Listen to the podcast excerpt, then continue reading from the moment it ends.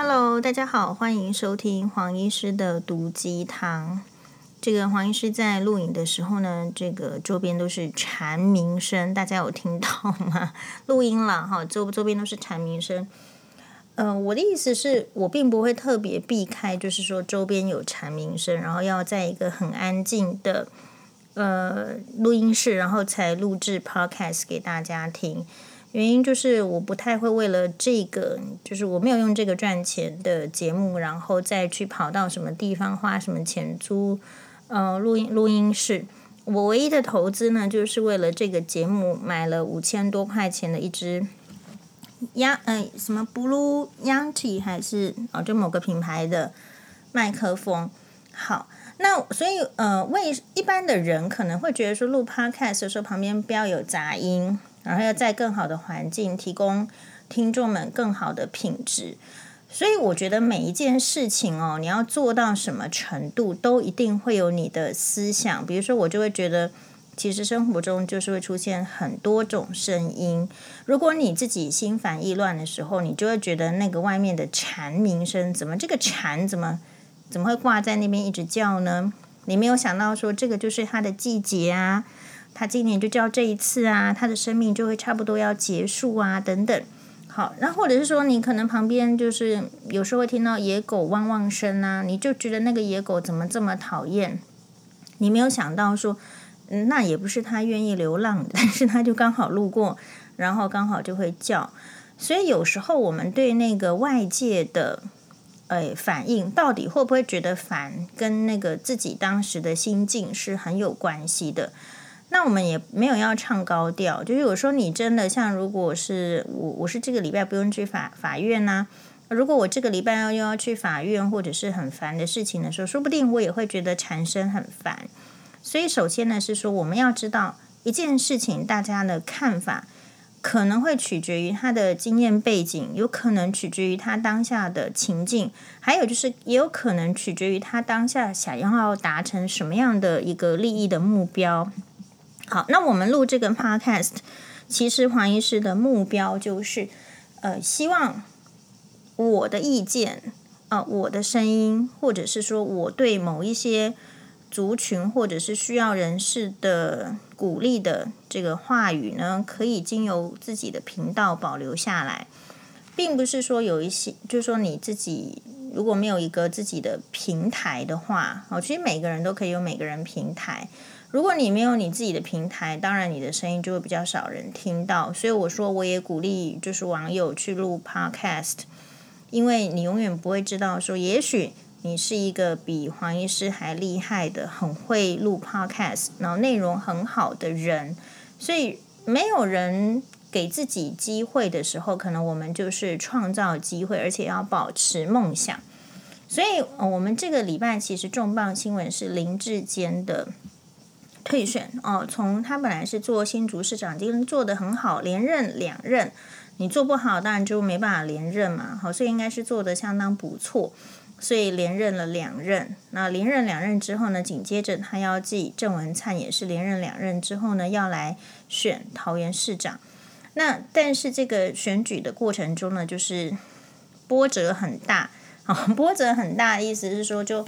开始被呃踢爆说是不是他的硕士论文有一些呃抄袭？好、哦、抄袭，结果发现拿出来的论文其实是经过台大的学伦会，就是他的学术伦理审查委员会呢，是判定确实是有抄袭的。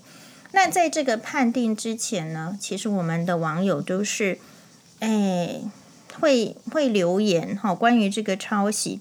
我们很感谢，也有一位网友在黄医师 Podcast 这边留言，他说他举的是哦转载自虞美人的脸书，里面写什么呢？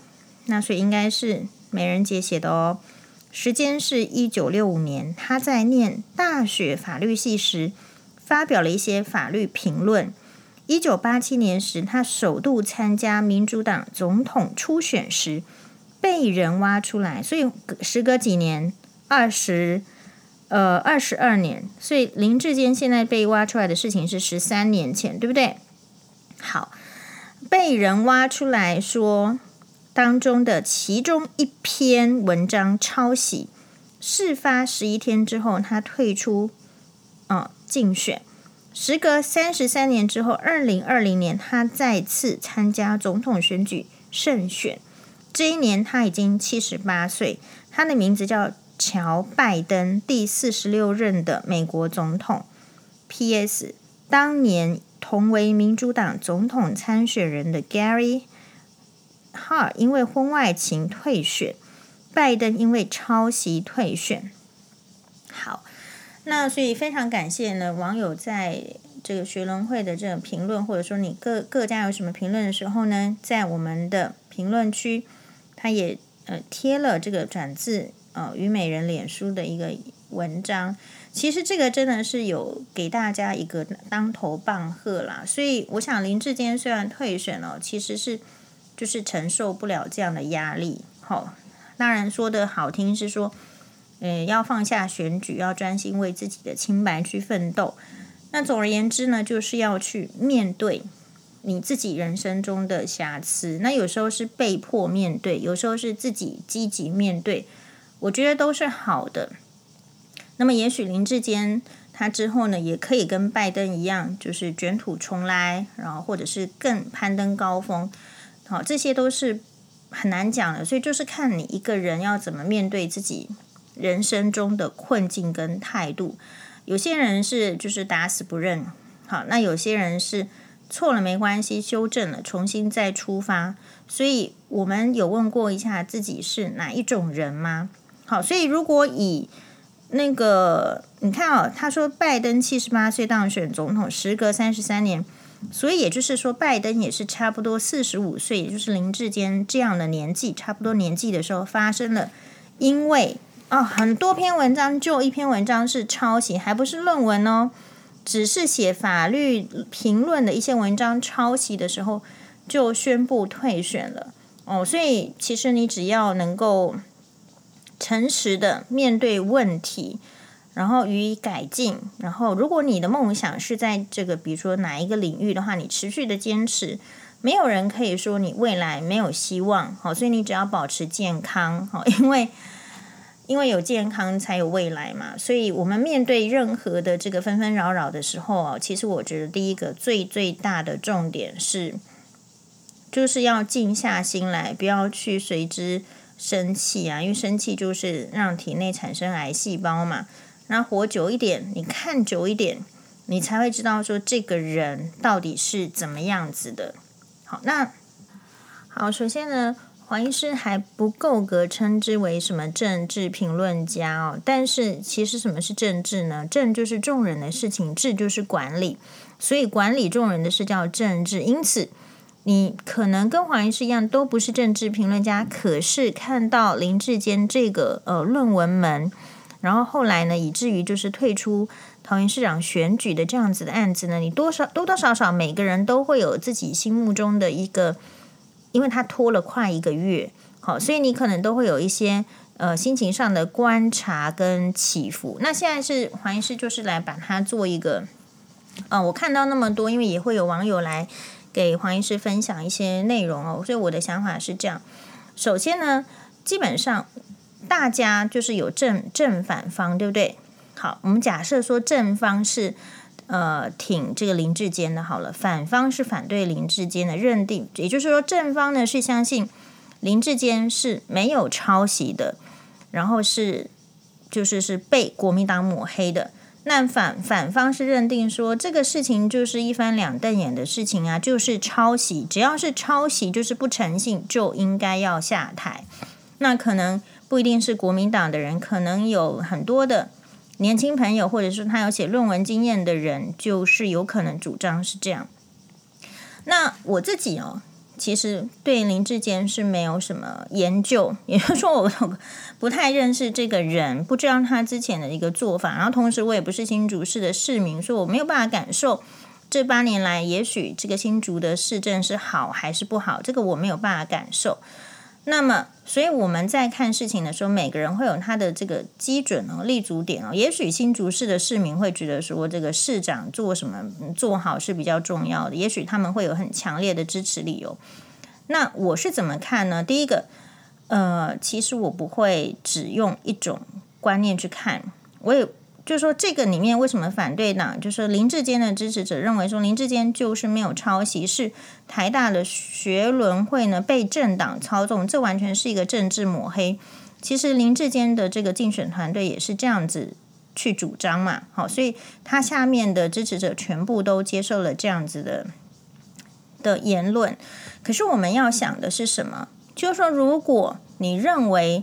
台大的校长管中闵，他是比较偏蓝，或者是呃，你要说他亲中呢，我是不知道。也许他给大家，也许有这样子的偏见或者是印象，你不知道是真是假的时候，你认定台大的学伦会可能是比较多人是偏蓝的，或者是比较针对林志坚的，因此而不能有公允的判断的时候，这个代表什么重点？如果你认为是这样的话，那你是不是？你每一个地方，你都要去考虑蓝绿，你都要去考虑政党，然后考虑这个位置能不能给这样子的人。那所以这个是不可能出现在台湾社会的事情的。如果这个重要的职缺全部都给绿，那你不会说这是独裁吗？你一定会说这是独裁啊！如果你不说是独裁，你才有问题嘛。所以你很难说发生了什么事情的时候才去指责那个呃监督者。跟你是不同的立场，比如说我去法院的时候，我可以想说这个法官到底是蓝还是绿吗？我去这个学校受教的时候，我可以想说这个指导教授是蓝还是绿吗？如果你的生活的形态已经走到会是这样，比如说你去看医院的时候，你会想说我是蓝，可这个医师很绿，我能够看他吗？我能够相信他吗？如果是这样子的话，表示什么呢？表示这个民众已经就是纯然的，就是政治化，而没有一般生活的常态。而这种泛政治化的生活，那跟戒严前有什么不一？就是戒严时候有什么不一样呢？是吗？对吗？好，所以我会这样子的感觉，就是呃，即便他现在刚好就是哎，这个伦理的委员会假设刚好是比比较多是偏蓝的，或者是怎么样。为何你不能够信任他在学术上的判断力？事实上，哈，我觉得在做某一些位置上的人，除非真的是泯灭良心，他为了维持在他的那个位置上的权威感，其实有时候必须要把那些政党压政党的色彩要压到第二线、第三线，他才有办法存活，他才有办法继续在那个位置上。那反过来说，如果可以彰显自己很明显的政党色彩，而能够上位的话，那你要你要觉得这个社会出问题了，是独裁了，对吗？应该是这样子才对。所以我对于那个就是说，呃，朋友，你应该要有蓝的朋友，要有绿的朋友。如果你都只有一种颜色的朋友的话，你很容易处在同温层。哦，事实上，比如说我去找律师。帮我辩护的话，我需要先考虑他是蓝还是绿吗？我当然不先考虑他是蓝是绿，我当然是优先考虑的是他的能力哦，因为我要获得的是什么利益啊？我要胜诉。我们去医院，我可以先考虑这个医生是蓝还是绿吗？不能够啊！你优先的是要赶快病，是赶快好，能够给予你正确的呃很 golden standard 的治疗，不是说。跟你同样一个政党，可是他给你的治疗是烂到一个不行，跟别的医生都不会这样做。所以有时候你要去从生活中的这个呃生活中的经验去想说，这样子明确的去划分颜色，对你来说有没有意义？那么对真正在从事政治的人，当然是有意义啊。你颜色分的越越越多的话，呃，它有可能怎么样的好处，你也可以想一想。好，所以呃，基本上我并不会去。如果我们要到检讨说这个学术单位只能够有蓝，或是只能够有绿的时候，那你要你要觉得说我们台湾是退步的，因为其他的国家不太可能是这样，大部分就是要都有嘛。好，所以都有，那所以都有的情形，你我我自己 说实在坦白跟大家报告，就这个月来就是看到林志坚的事情的时候，我自己常常在思考的是。诶，到底是林志坚比较衰，还是我比较 衰？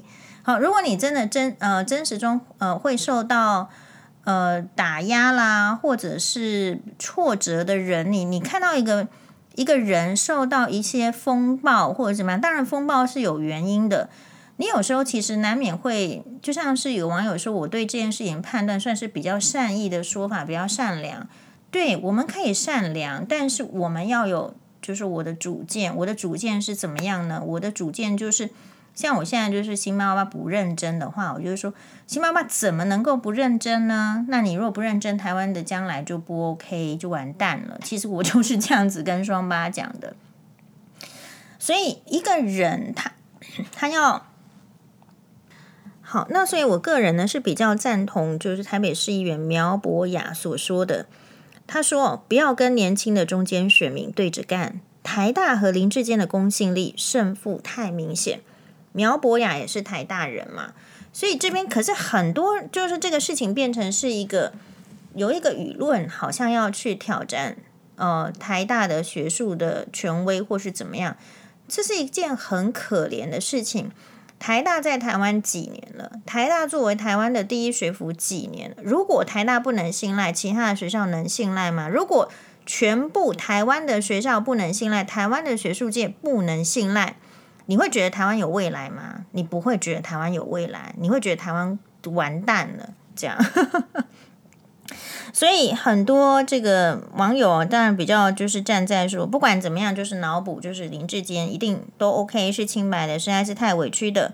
他们可能会觉得说，比如说有位网友他是这样说的：台大学伦会已经被冒充外外交官的苏宏达等这一些审查林志坚论文的深蓝教授会叫的野兽，还说人家会叫的野兽哦。没有公平公正，而是政治操作，对社会的公信力已消失殆尽，荡然无存了。事实上，民进党也有一个叫苏宏达的，是吗？是不是？而且这还不是他的本名，然后永远是用教授的名称在站在这个绿色的这一方说话，不是吗？所以其实都有，可是都有的话，就是要看他在面对事情的时候，是不是根据一些 golden standard 在判断嘛。哦，所以可能有人说，你不是说用什么机机械去对比呀、你人为就算去对比，其实如果有四十趴，或者是你很多完全一模一样的，却没有去标注 reference，那么你可能就是有这个抄袭的，这个大家都会觉得很明显。好，那为了这个事情呢，我想要更公正客观，其实不干我的事情。可是我我其实是嗯，想要从这件事情当中去学习，好，所以我有去看，比如说是民众党拍的影片，他就是有一个可能也是市议员的候选人，一个女性，然后她去台湾大学的附近去访问台台大的可能遇到的研究生怎么样？你可以看到这个影片普遍是呃，好像。大家觉得做学术就是要这个样子啊，你就是不能够抄袭。然后还有就是可能晚比较，我不知道他不太知道他的这个政政党色彩到底是偏哪一个。是台大的荣誉教授，法律系荣誉教授贺德芬哦，他也有一支影片，他是出现在可能中时或者是中天这样子的频道，可能比较偏蓝。但是为什么我会去看呢？不是说因为他偏蓝，或是他在中天，我们就不看。你要知道他的言语是怎么组织的，怎么有力量的，怎么够影响你的判断嘛？你也要知道他是怎么讲话的。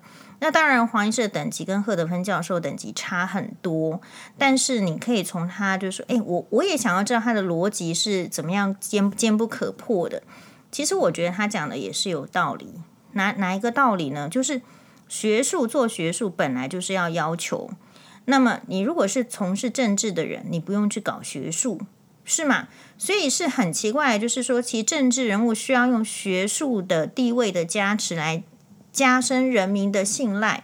所以今天你要去打这个台大是不太可能打过的，因为人民对学术对台大就是有个信赖之心，而且这也是必须有的。就像是呃，韩国为什么他们，你如果看韩国历史剧，他的那或者是中国也好啦。可能日本也是，你不太能够得罪那些学术的，是因为他本身在社会里面就有一个比较崇高的地位，而他怎么得来这个崇高的地位，是靠他的严谨的自律的要求、论证应变，或者说你要说八股也可可以，好，但是他之所以这样，是几千来几千年来他的努力就是这样子，所以学术人的那个尊严，还有那个要求，是你很难去，就是说想要动摇他的。所以我觉得这一次看起来，就是说，可能民进党试图要要想要去动摇，他觉得没关系啦，稍微差一点点没有关系。但是，哎。我倒不觉得这个纯然是蓝的这个操纵，而是说这个社会他期望的是怎么样？我们如果长期灌输给这个社会，就是可能要不重视金钱，要不重视学历的时候，这些拥有金钱跟拥有学历的人，他本来他的讲话的可信度就会比较高。好，所以一个人这边，我觉得最重要的思考是，这个人他为什么讲话是可信的？那你会相信他，而另外一个人讲话是不可信的，你会不相信他。这个与其说我试图从这边看到这个台湾的基础的价值在哪，人民的追求在哪里。好，然后其实所以我很开心的就是看到林志坚是退选的，退选表示他什么呢？表示他是尊重就是这样子的呃学术的表态，还有就是说他是尊重民意的。民意，你可以说那个调查不准，但是呢，有六十几趴是不愿意他，就是或者是希望他，诶，退选的话，其实你可以看到他有尊重这个民意嘛。所以，一个尊重民意的这个从政者，这个是很基本的。如果不尊重民意，然后可是从政，那个叫独裁嘛。所以其实林志坚这个部分还是相当好的。然后另外一方面，我更比较欣慰的就是说，我觉得台湾人在某一些坚持上，就是我也很想要知道台湾人在哪一些点是坚持的。好，比如说，那我觉得民进党这次为什么会比较没有被大家就是没有办办法再这样子下去，被大家就是说脑洗脑式的支持，是因为。我觉得是接二连三呐、接二连三的意思是说，你你总是要挑几个，你不能全部都要，你不能够说这个立委他可能有小三有外遇的时候，那一种说法，这那种说法是全部的人都都知道这是在唬烂的，那你也不能够说好，那现在这个卫福部部长说要去选台北市台北市的这个市长，这个 OK。可是你接下来继任人选，你就算旁边有很多不错的精英，你照样选一个，其实还在半年之内就被大家说是有小三，而且跟小三外遇生子的男人，然后坐在那个位置上，我们每天看到他都觉得不想打开电视。好，至少黄医师是这样子，但是又必须要听他讲什么话。我觉得这件事情在挑，就是说你在挑战很多我们的底线。所以，一个人、一个人民、一个族群能够被挑战到多少底线，就是说，这个也是就为政者要学习的。所以，我也在从这个世界上学习。我不见得有机会从政，但是我要知道他们是怎么样就是搞的嘛。好，那所以我觉得这边呢，其实你可以在再去想，就是说我们到底在追求什么？比如说最近的那个柬埔寨的这种。就你说人肉贩子也好啦，或者说我们台湾的年轻人，好，就是一一窟窿的这种年轻人被骗到柬埔寨，其实不外乎是什么？不外乎就是因为是低薪嘛。你低薪，然后你想要赚钱，人家跟你讲说这个地方有钱可以赚你，你就是一定会跑去。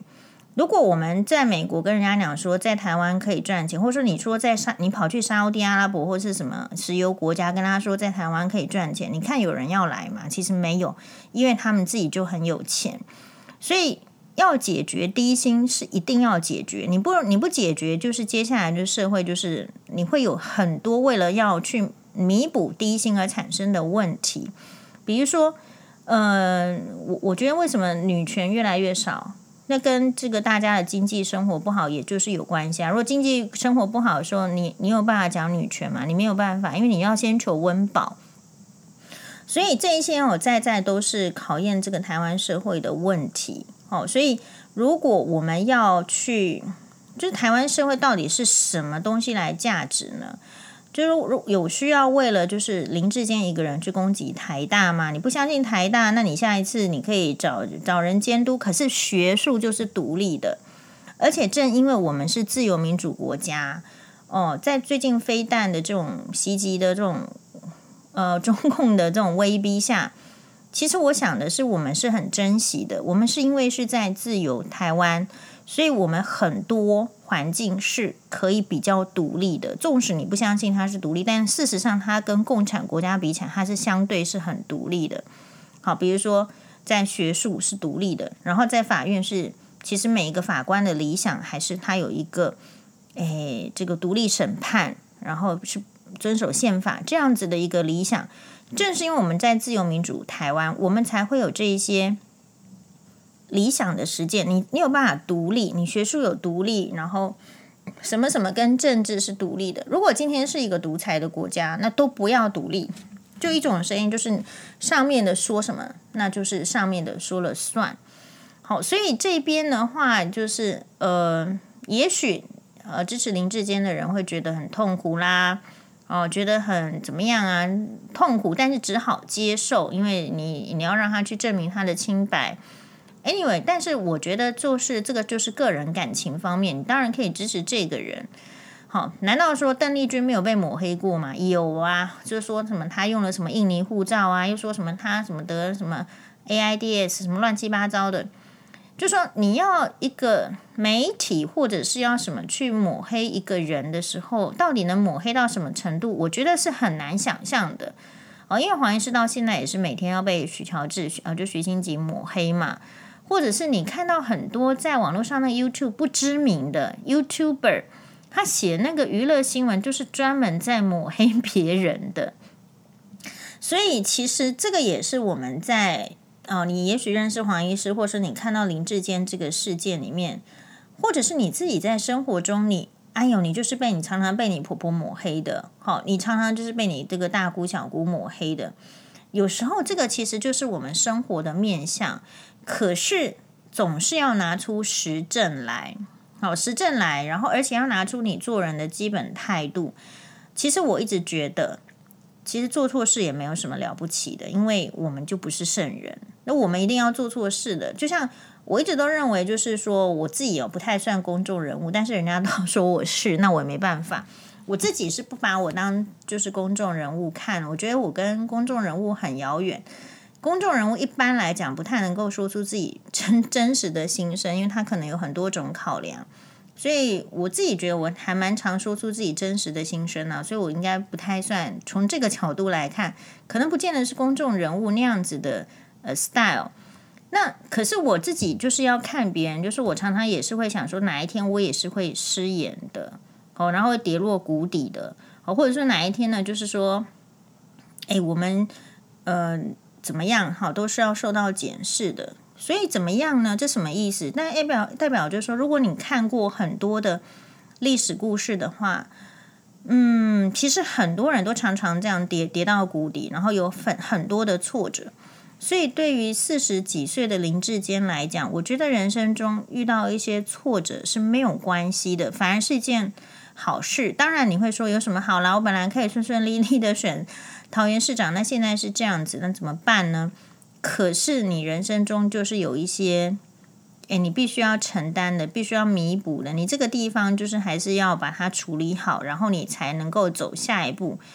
因为有时候那个道路就是这样规定的。那如果你不愿意把它修正，不愿意走向下一步的话，其实就很难得到人民的信信赖。好，所以这一次我觉得。民进党虽然是做的是有一点，就是说，好像一开始哈就是硬冲，但是他知道就是说下面的反弹声音很大，因为年轻的族群是民进党的支持者的主力。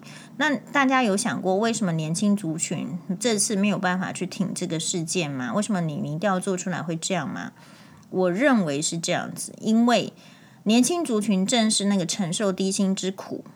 正是那个承受读书升学压力很明显的族群，就是说，诶，为什么他可以随随便便写论文，然后随随便便得到硕士的学位，而我在家里绞尽苦脑汁啊，这个也不能够出去玩，也不能够打电动，然后一直收集资料，这个也不会，那个也不会，要一直跟人家拜托学习，然后呃，教授还看我没背景，还不见得要理我这样子。所以很多的年轻人读了大学，对吧？然后读了大学，因为太多年轻人通通都读大学，百分之将近九十九的录取率，那表示你没有读到大学是件很奇怪的事情嘛。可是读大部分的人都读大学的时候，反而导致大学生变得很普遍不值钱。我没有办法判断你的能力在哪里了吗？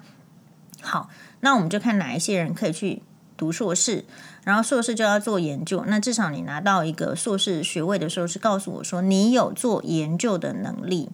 好，那这边跟大家报告就是说，我是没有硕士的学位，然后我也不想要去拿硕士的学位。原因就是因为我不想要走学术界，我觉得我那我 never ever 绝对不会是一个学术的的那一块料。哦，那那我也不要缴那么多钱，你不要以为去念一个硕士、博士不花钱的。你多念一年的学位的意思就是你要少赚一年的钱，然后要多缴学费。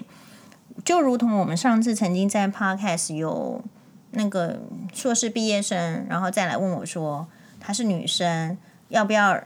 要不要念这个博士五年还是三年？然后人家说要啦，要念啦，因为你有念了之后呢，你的工作上的哎收入好一一开始进去的薪水会比较好。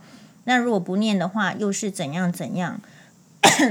其实这个就是台湾的问题嘛，就是因为低薪嘛，所以大家才才需要去弄那个学位。如果薪水其实都还蛮好的，蛮高的时候，你你觉得人会想要花时间去读书，还是想要花时间实际上赚钱，然后时间到了就买房子，要成家立业？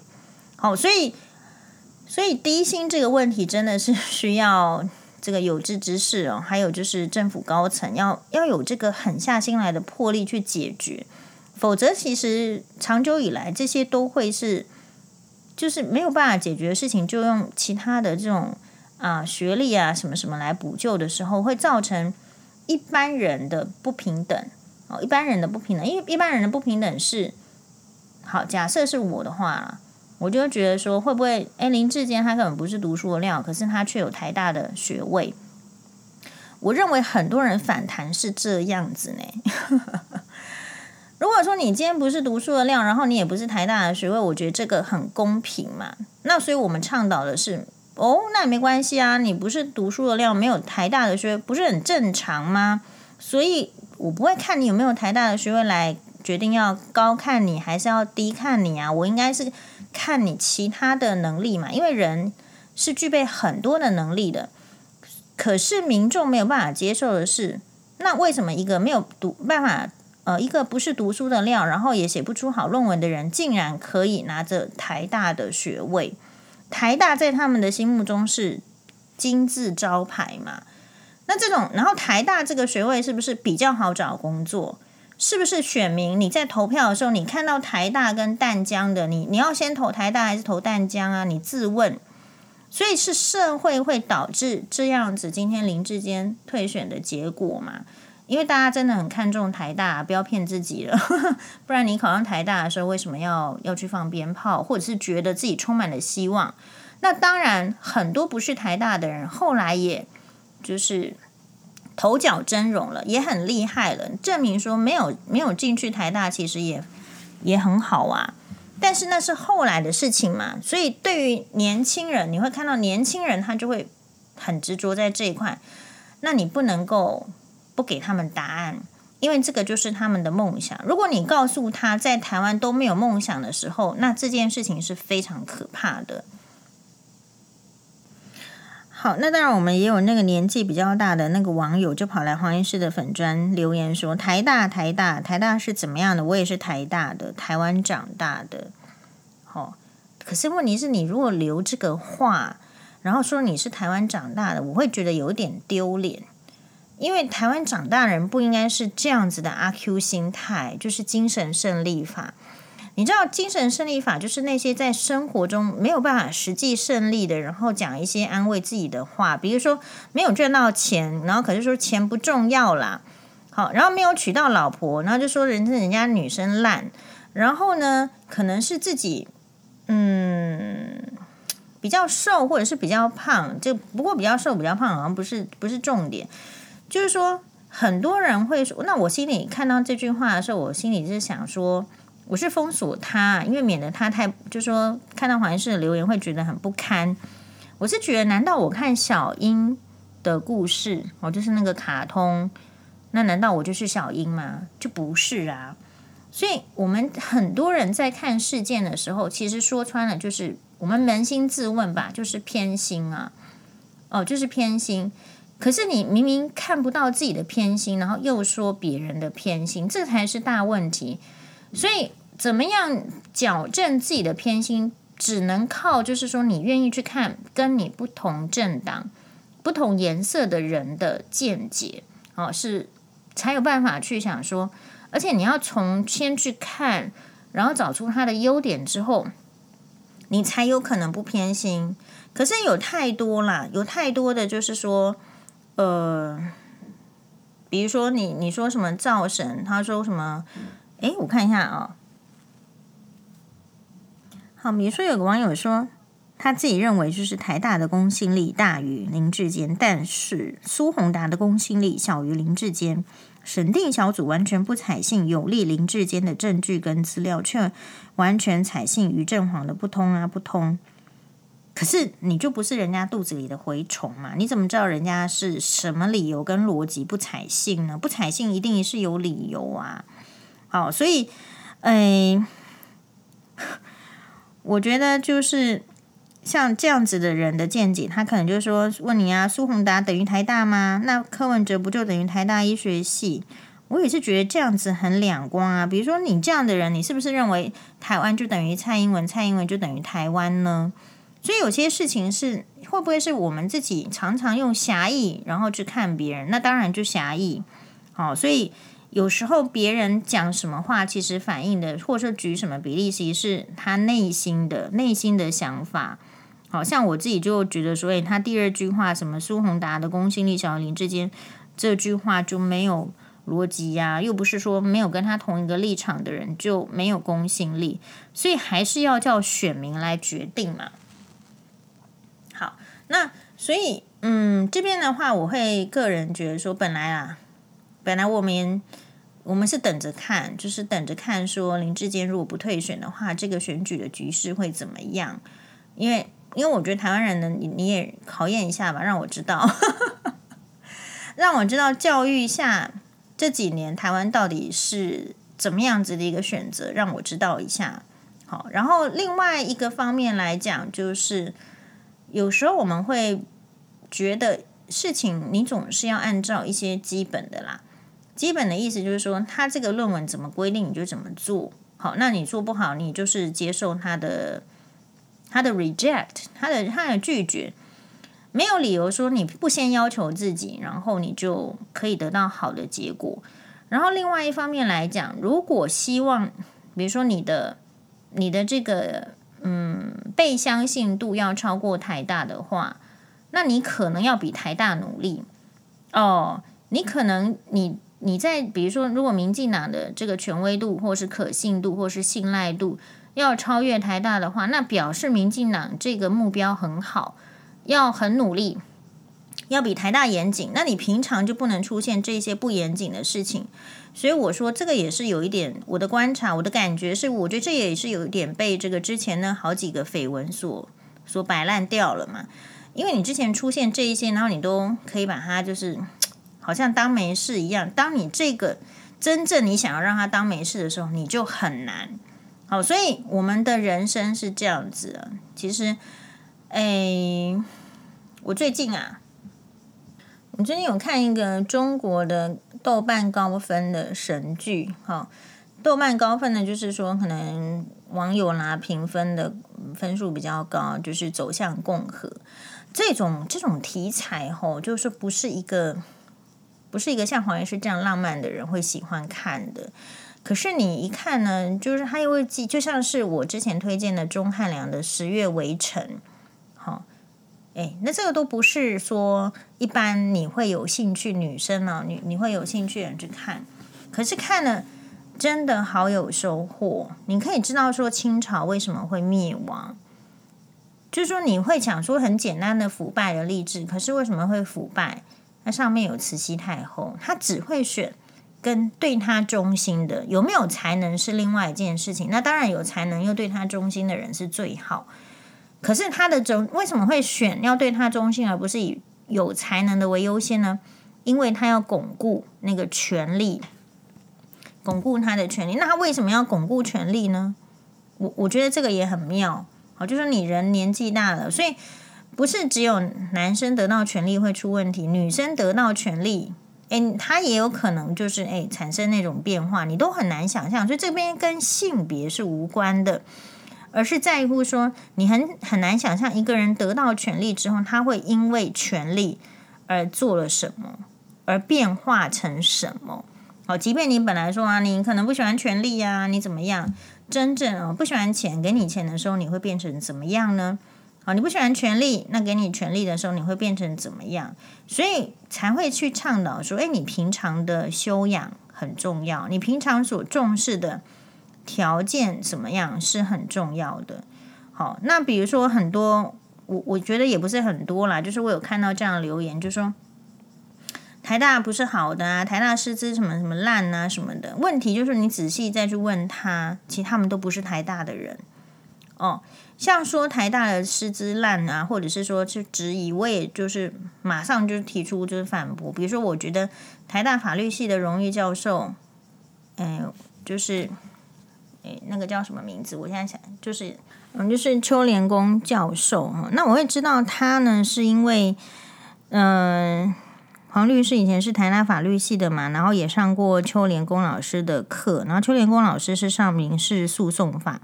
而且呢，他也主张呃主持那个台大法服，就法律服务社。那就你可以在网络上查到，或者是在 PTT 呢，都会简里面都有很多学生去转述说，他作为一个台大的教师，他是怎样的一个老师。比如说斗智篇，哦，大家可以自己上网去看一下。比如说他是一个怎样的老师呢？他说：“我从不用闹钟。”邱连功老师，我从不用闹钟。用闹钟起床是腐败的象征。天哪！啊，一床棉被之不治，何以天下国家为？现在邱连功老师八十几岁喽。三，我慢跑不是为了自己，是为了台湾。好，我跑一跑呢，我慢跑跑一跑就会有灵感，我就拿纸条边跑边记下来，然后学说就成立了。昨天我上计程车，司机越看我越年轻。他问我几岁，我说你猜猜看，他说四十吧，我说你再看清楚一点，他说三十五一定有。司机越看我越年轻，实际年龄那时候是七十。好，上车还有白发，下车就不见了，这就是斗志。不是修课修的多次就可以，要看成果啊！你看有人当了五年还在当。好，我每天啊，就是邱连功教授。慢跑三十五年，不慢跑我就看不起自己，觉得自己腐败了。各位同志们，你们是不是已经腐败了？是，让我们大家大家一起说，我们腐败了。哦，这边是我插入 啊，继续。每次跑完回来都有凯旋归的感觉，这就是斗志啊！斗志让我保持年轻。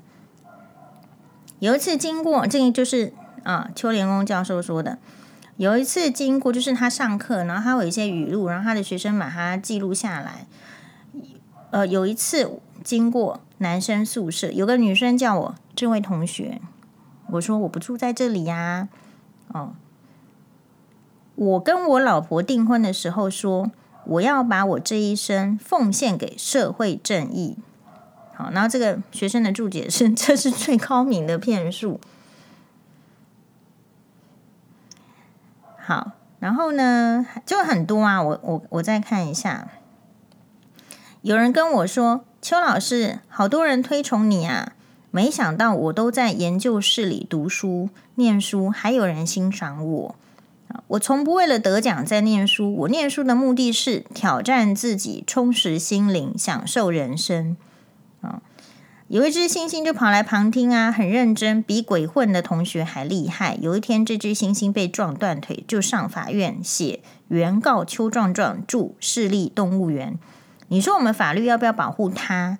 他可是比你们某些鬼混的同学还认真呢。好，台，然后第二个是台湾未来篇，台湾变得更美。好，他说什么呢？他说：“我看到你们，就好像看到台大法律的希望。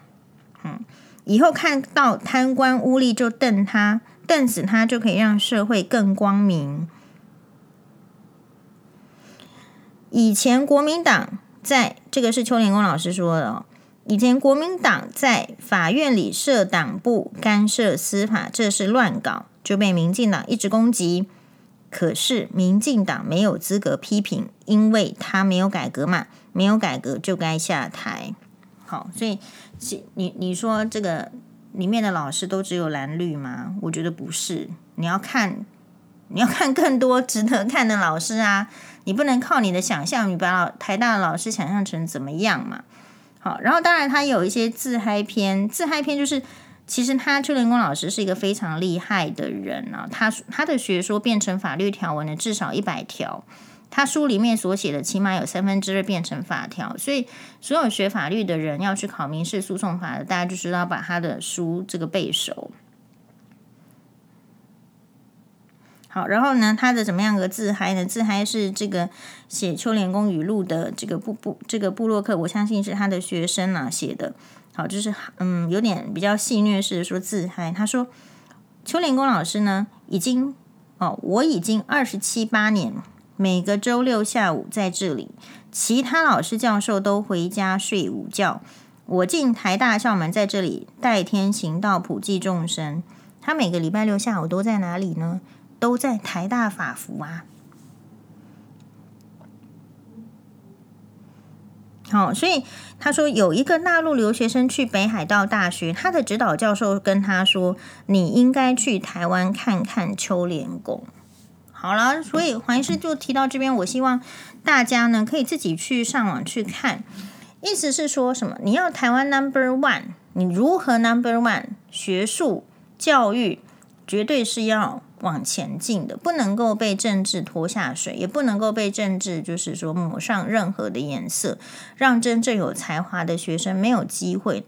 因为如果大家真的都是爱台湾的话，是不是应该我们应该是要就是有一些事情是要坚持的，因为你不坚持，它就是会烂。那我们没有理由让让烂的，就是不要求自己的，然后可以轻轻松松的，只是。哦，因为怎么样啦，然后就得到一张证书啦，吼，这些都是不可以的。好，你看秋莲功教授说，有的教授通过升等之后，没有了压力之后就开始鬼混，上班再看报纸玩股票。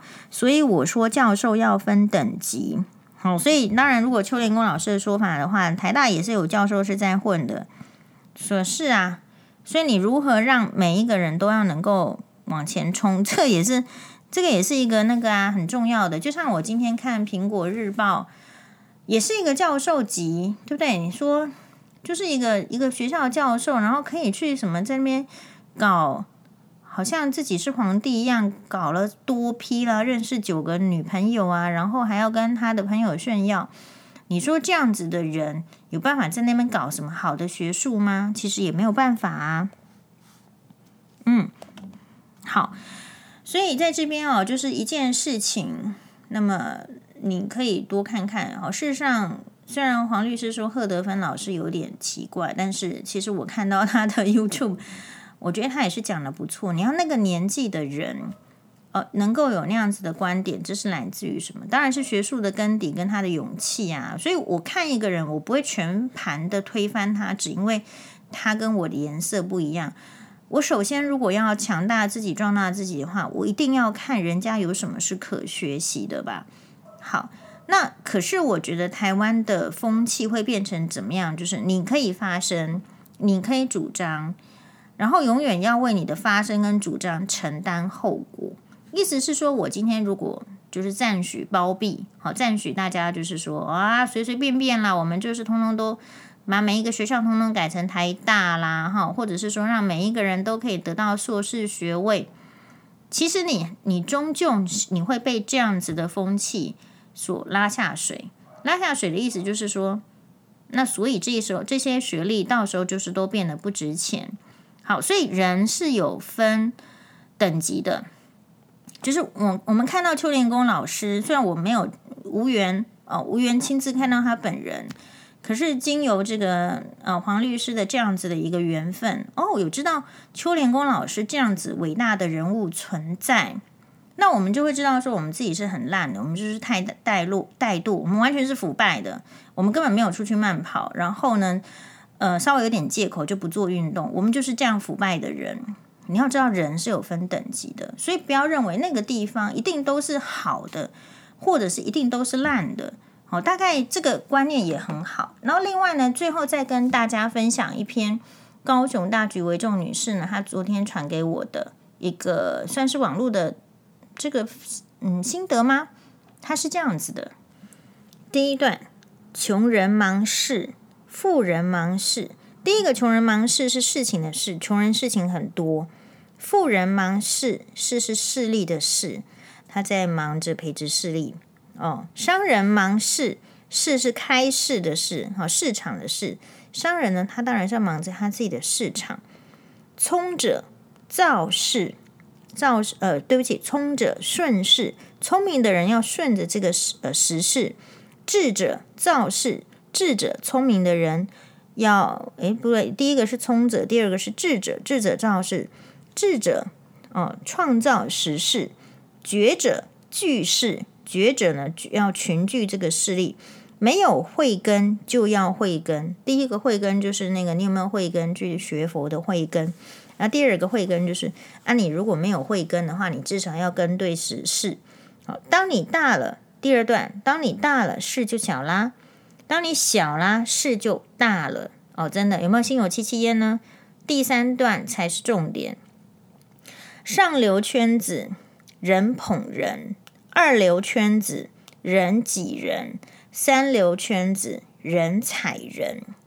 哦，太太 就是以高雄大橘为重，跟我的话都是觉得，哦，第三段真的是就是就是这样子。好，最后他的结论是不是贫穷限制了你的想象，而是圈子限制了你的能力。不是贫穷限制了你的想象。而是圈子限制了你的能力。好，所以如果你可以有不同的，呃，拓展不同圈子的机会，那么我觉得你很幸运。啊，就是你你会有好几个圈子，然后叠在一起，你你会稍微比较，也许更中庸一点，也许更更开心，有不同的意见，你也也许会比较容易有接触不同的意见。但是如果你是在比如说二流圈子人挤人的时候，你一定会感受到那个压力，就是比如说我这个产业就是僧多粥少哦，就是和尚很多，可是可以分到的粥很少。那这时候就会出现人挤人，就是我想要把这个人挤掉，为什么我用什么方法把这个人挤掉呢？好，比如说假设啦，台湾的演艺生态假设缺，我不知道，因为我不是台湾演艺圈的人嘛。好，假设缺很少啦的时候，那你是不是就会产生说，我想办法要挤，要什么样自己的什么什么突出，或者是去给人家泼脏水，也有可能嘛。三流圈子人踩人，呃，因为如果我没有踩，我没有东西吃，大概就是类似这样子的意思。好，所以嗯，我觉得大家都要认识不同圈子的人，然后也许你就会有一些体悟，然后也许对你的生活会有帮助。